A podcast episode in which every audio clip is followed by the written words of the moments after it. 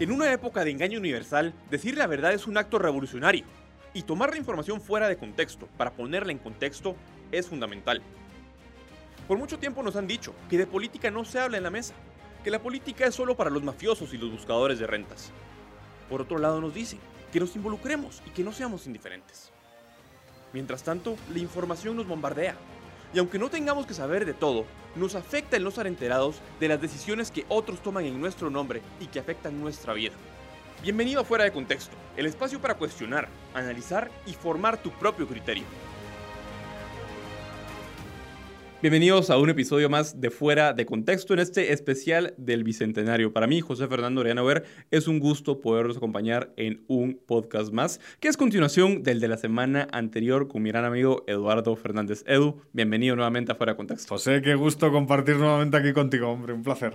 Edu, pues para continuar con la conversación de la semana pasada, em, justamente cerrabas haciendo una reflexión sobre el tema de, que la nación no se construye con base de etnias. Eh, mencionaste el tema de que consideras de que pueden existir y coexistir varias naciones dentro de un mismo territorio.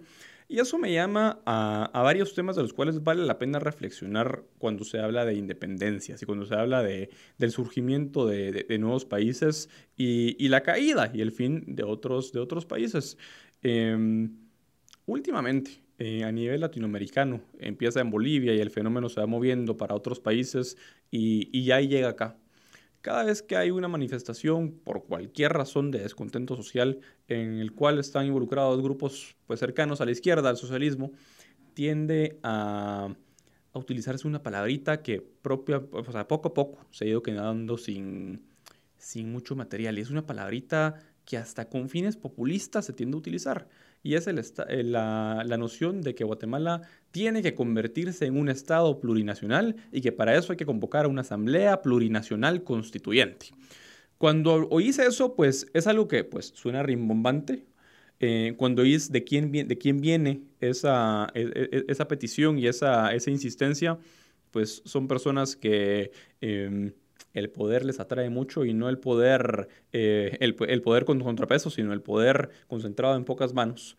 Y, bueno, en ese sentido, ok, ¿pueden coexistir diferentes naciones en un mismo territorio? Pregunta número uno. Y pregunta número dos, ¿qué sustento puede tener, si es que lo tiene, un discurso detrás de que eh, pues Guatemala debería convertirse en un Estado eh, plurinacional? ¿Y de qué hablamos cuando hablamos de esos temas? Yo sí creo que hay naciones, yo sí creo que hay estados en los que pueden convivir varias naciones, ¿no? No tengo problema al respecto. De hecho, quizás el ejemplo cliché a día de hoy por no hablar de España, que me llevaría un dolor de cabeza impresionante, sea el Reino Unido, ¿no? O sea, Escocia es una nación, Gales es una nación, e Inglaterra es otra nación, todos son británicos y todos forman parte del mismo Estado con sus tensiones. Ahora, cuando hablamos del indigenismo y de esa tendencia que efectivamente has citado, yo, yo que, que, claro, que efectivamente en Bolivia tiene un gran éxito electoral, que antes ya se rumiaba algo con el subcomandante Marcos a finales de los 90 en México, ¿no? Eh, la cosa creo que es distinta, ¿no? Porque al final, mm, quizás lo que se pretende, hablando de Guatemala como un Estado plurinacional, es fragmentar el país, en vez de unir el país. En vez de crear una república de, de ciudadanos y ciudadanas guatemaltecos que al final pues, eh, pues compartan, a pesar de sus diferencias, distintas lenguas, distintas culturas, distintas religiones, lo que se quiere es fragmentar. Y aquí hay un ejemplo que a mí me parece central y que debe ser el modelo de construcción nacional para mí, que es Suiza. Suiza tiene cantones italianos, cantones franco-hablantes y cantones germano-parlantes, ¿no? Y sin embargo todos se sienten suizos. Ese es el éxito de la construcción nacional. ¿Qué quiero decir con esto? Nadie niega la diversidad de Guatemala, el pluralismo social. Nadie niega que quizás por culpa de un Estado mercantilista, determinados pues, grupos sociales no han tenido oportunidades en su vida, ¿no? Para, para, para crecer su renta, para prosperar, para, en definitiva, pues mejorar, que es lo que queremos todos en la vida. Nadie niega eso. Ahora, de ahí a construir un discurso alternativo con, eh, con un ansia, digamos, de fragmentar la sociedad tal y como la conocemos en la actualidad, un ansia de fragmentación evidente.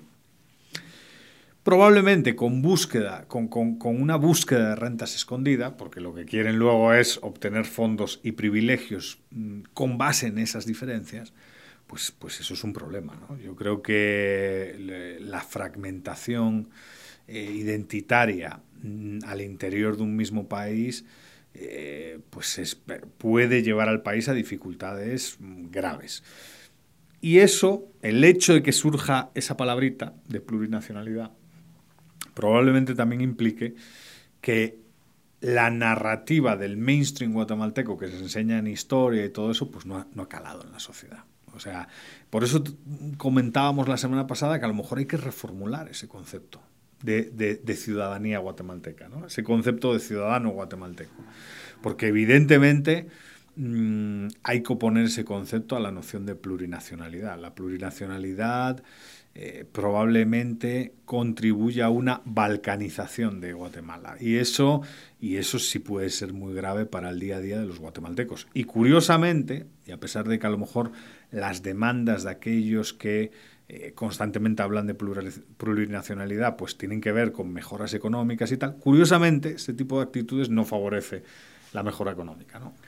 Y en esa línea hay, un punto importantísimo que mencionas y es que al final de cuentas eh, es muy distinto hablar acerca de un país en el que conviven eh, pacíficamente personas con diferentes costumbres, diferentes tradiciones, pero al final bajo un marco de derecho en el cual nos respetamos los unos a los otros y, y se acabó, a pasar ya a un plano en el cual Em, ya se convierte en un indigenismo colectivista, que eso es lo que sucede acá. Eh, porque justamente con ánimos de, despertar ciertas pasiones, con ánimos incluso de generar eh, o de persuadir más bien a determinadas personas que están inconformes con el sistema y que está bien estar inconformes con el sistema, pero que están inconformes con el sistema y no saben cómo canalizar justamente esa inconformidad, pues hay algunos que se aprovechan y los utilizan como, ahí que como tontos útiles eh, para fines de sus discursos. Y qué mejor que crearles un sentido de identidad alrededor del tema de la etnia de la que provienen. Y justamente ese discurso indigenista tiende a convertirse en sí mismo en un discurso, y, se come a sí mismo, por decirlo de alguna forma, eh, y se convierte en un discurso que llega a ser incluso racista. Y, llega a ser racista, llega a ser colectivista, eh, y no es extraño que justamente sean estos grupos socialistas los que tienden a promover este tipo de, ideas.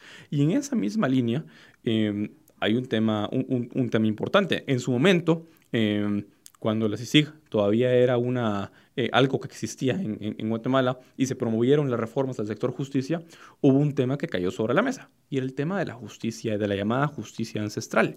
Y hay cierto componente en, América Latina que se ha despertado, en el caso de Guatemala en concreto, el, que conozco yo más cerca, de eh, exaltar las formas de justicia indígena, de exaltar las formas de justicia ancestrales, les denominan eh, algunos em, que dejando a un lado el tema étnico, hablando propiamente del tema cultural, yo sí creo, y no sé si consideras conmigo, de que, eh, pues, a ver, no quiero que suene peyorativo, pero sí hay, eh, pues, instituciones eh, que culturalmente son superiores a las de otras culturas. Y justamente un sistema de, derecho que más o menos se sostiene, y ahí está, pero un sistema, un sistema de derecho, un Estado de derecho, con leyes que pues se pueden trabajar para que sean generales, abstractas, impersonales eh, y un sistema de justicia que vele porque las leyes se, apliquen de forma igual para todos, eh, tiende a ser eh, mejor que que modelos de justicia que no respetan ni los derechos humanos más básicos que pueden existir. Entonces,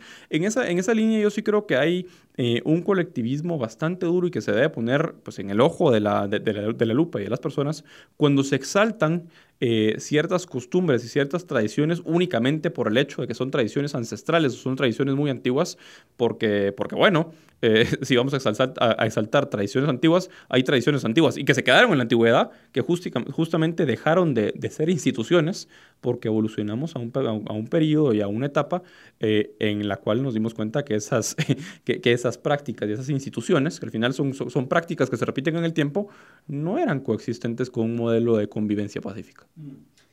Sí, hay un tema ahí, ese es un tema, es, un tema, es un tema muy polémico. o sea, yo, yo, yo evidentemente... Yo a Edu le había dicho que veníamos a hablar de la independencia de Guatemala. Sí, sí, sí, sí, exacto, exacto, exacto. Es tema muy polémico. Yo tengo una opinión a medio camino, ¿eh? Es, es, es, vamos a ver, evidentemente hay, hay un problema cuando se estatiza la justicia indígena. Eso fue un problema que se eh, sufrió en Bolivia, ¿no? Hay vídeos famosos del famoso juez de la coca, ¿no? Este que eh, dictaba sentencias en el, Constitucional leyendo la hoja de coca. Y eso está en YouTube, no me lo invento, o sea, eso se puede ver.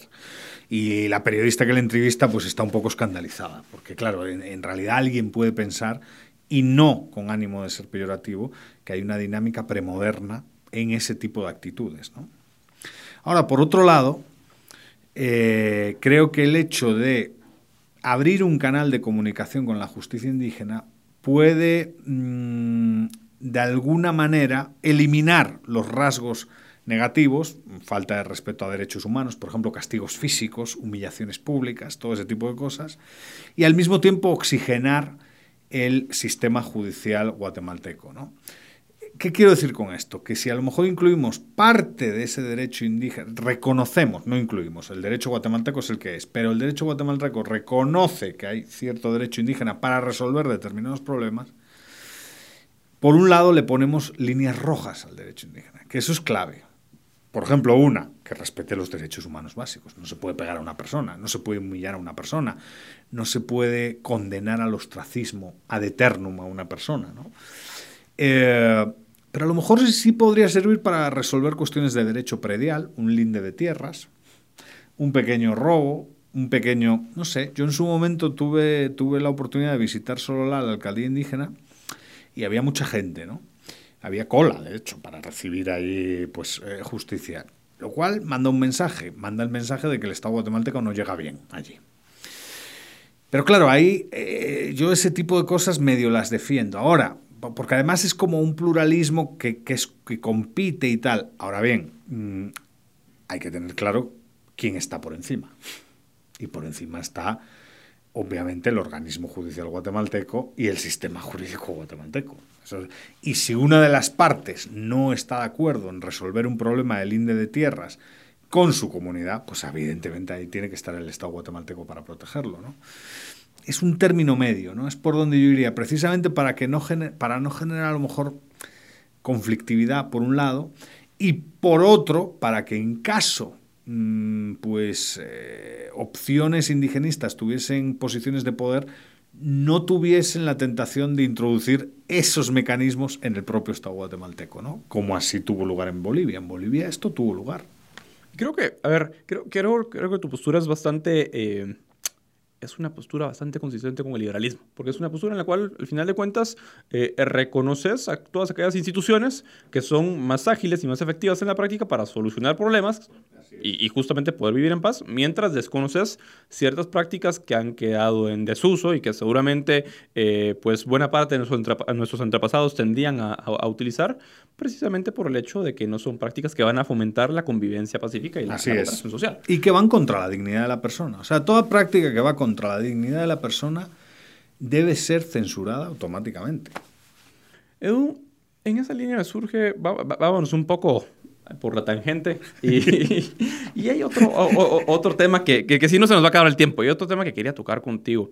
Y es, ¿cuándo una lucha por la independencia se justifica? Y esto, eh, y, esto sí me estoy refiriendo concretamente a ejemplos como el caso de España, eh, el caso de Cataluña, por ejemplo, eh, en el cual pues en países de Latinoamérica, eh, en Guatemala, pues son, son poquitos los grupos que han, que han pensado en eso. En su momento, de hecho, después de la independencia de Guatemala, se habló del estado de los altos, por razones distintas que por las que hoy se, por las que hoy se habla de eso.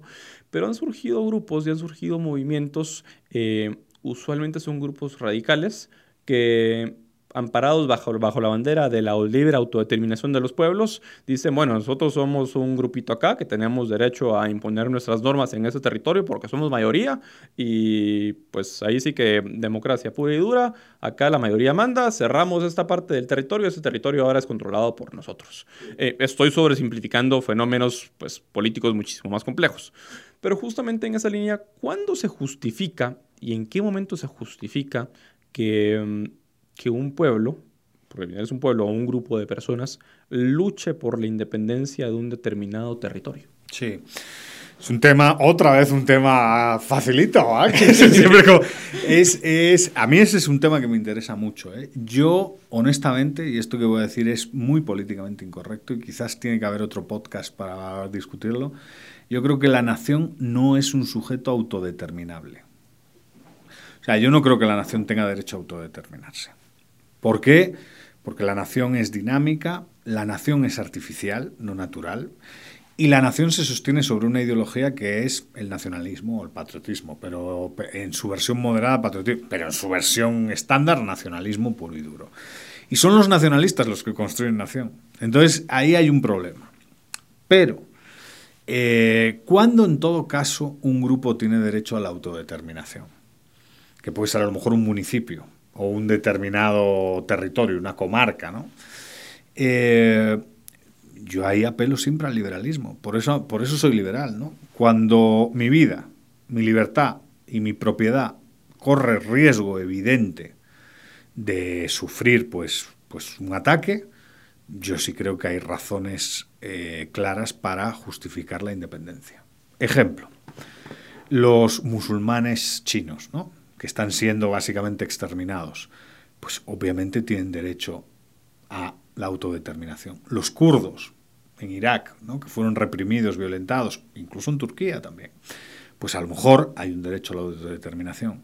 Pero eh, en España, por ejemplo, yo creo que es lo contrario cuando hablamos de Cataluña. ¿no? Ningún catalán tiene problemas con su propiedad.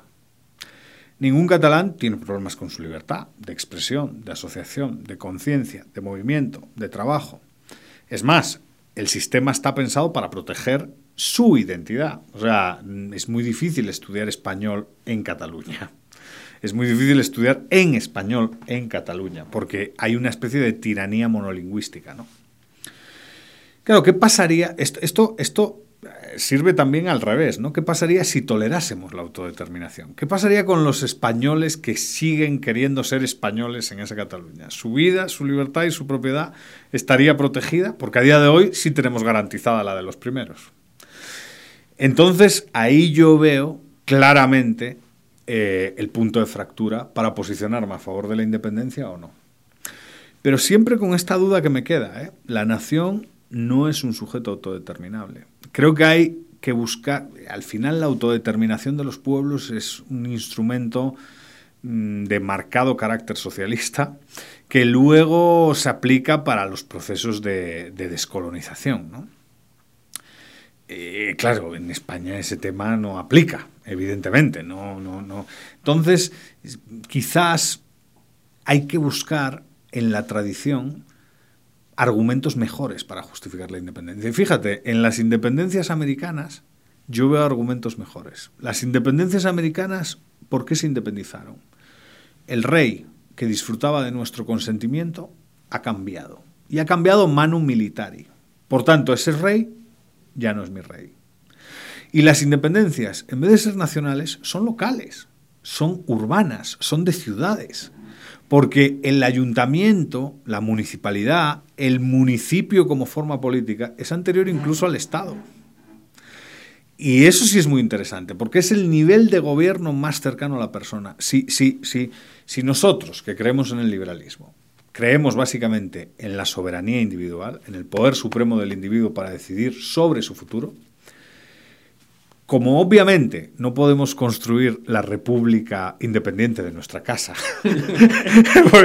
y convivimos en sociedades, pues a lo mejor el nivel más cercano a la persona para autodeterminarse sea el municipal, porque eso facilita que votemos con los pies, que si no nos gusta lo que en nuestro municipio ha sucedido, nos cambiemos a otro. Y esto es una cosa que yo dije con catalanes. Lo ideal sería que los, los municipios se independizasen, tuviesen el derecho a autodeterminarse, no una abstracta Cataluña. Y muchos no quieren, porque evidentemente, claro, hay tres opciones ahí. Esa es otra. Un referéndum de autodeterminación no tiene que tener dos opciones, tiene que tener por lo menos tres. Quiero seguir siendo de España, ¿Quiero ser una Cataluña, quiero ser parte de una Cataluña independiente o quiero ser un municipio independiente? Y construir mi Liechtenstein, ¿no? Mi república de 30.000 habitantes. Pero eso a los políticos no les gusta. Todas estas reflexiones sobre los posibles caminos que puede tener la autodeterminación, no quieren hablar sobre ellas. Y que tiene sentido, porque a mayor descentralización y mayor autonomía más cercana al individuo, menos les va a gustar. Y justamente eso es lo que sucede en eso, con, ese tipo de fenómenos, que siempre son, entre más grande la población que yo político voy a controlar, pues más apetitoso es el pastel de fomentar el, e, e, esa independencia sin justificación o sin, trasfondo justificable alguno.